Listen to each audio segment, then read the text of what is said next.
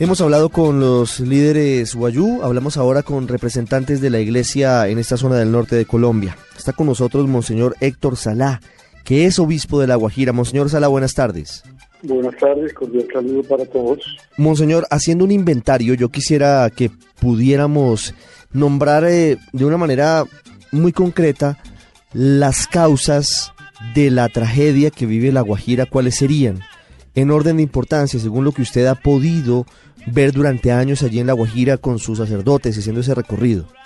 La primera, la que lamentablemente la clase política no ha tenido la generosidad, el sentido misional y la, claridad de que su primera obligación al haber sido elegido, por ejemplo, por el voto popular, es velar por el bien integral de toda la población. Para mí esa es la principal, eso no me cabe la menor duda. Hay otras causas que están allegadas a ella, por ejemplo, el cierre de la frontera con Venezuela por parte del gobierno de la República Bolivariana, eso fue otra calamidad grandísima que incidió indudablemente desde que eso se produjo en que se agudizara la tragedia. Los, guayú, que es una etnia supremamente importante, la gran familia guayú, son binacionales. Ellos tenían toda la posibilidad de pasar directamente a Venezuela y conseguir su propia alimentación a unos precios ciertamente económicos. Cuando se cerró la frontera, eso se volvió una calamidad y aunque el gobierno, escuché por el radio, decía que los hermanos guayú estaban siendo tratados con consideración, eso no es cierto. Pero, monseñor, eh, eh, es decir, la, la realidad es que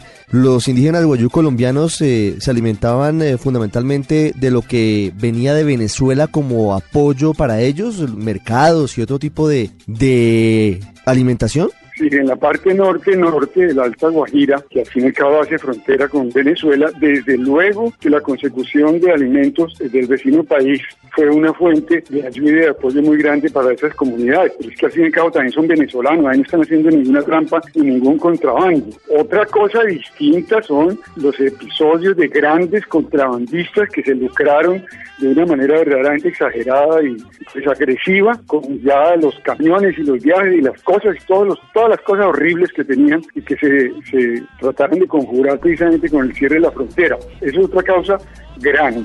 Desde luego que la sequía es otra causa grandísima en los sectores de Alta Guajira hace muchísimo tiempo que no llueve, consiguiente no se puede sembrar, en el sur de la Guajira se puede sembrar, pero en el norte no hay forma, una zona desértica y antes tenía la posibilidad con algunas lluvias y las aguas que se recogen en los jagüeyes, de poder organizar algunas formas de cultivo de alimentos, concretamente el maíz, por ejemplo, que le servían de, de, apoyo alimenticio a los niños y a los mayores, desde luego. Eso también ha sido una calamidad horrible porque este departamento aquí en la zona centro estuvo casi año y medio sin que cayera una sola gota de agua, pero arriba en la Alta Guajira es todavía muchísimo más tiempo desde que ha durado la sequía.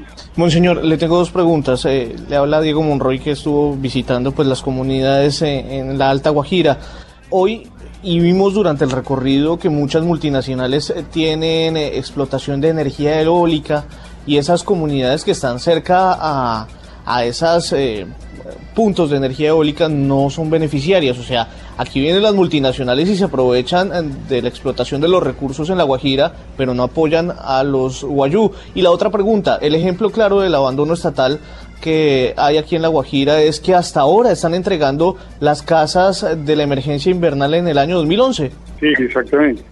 Mira, respecto a la primera pregunta, no solamente multinacionales, sino también nacionales. Yo te voy a poner un caso. Nosotros manejamos varios internados que son el recurso apropiado para la, educación del pueblo guayú. El internado es el recurso, la casa, el hogar de la población guayú muy dispersa para que puedan adelantar sus procesos educativos.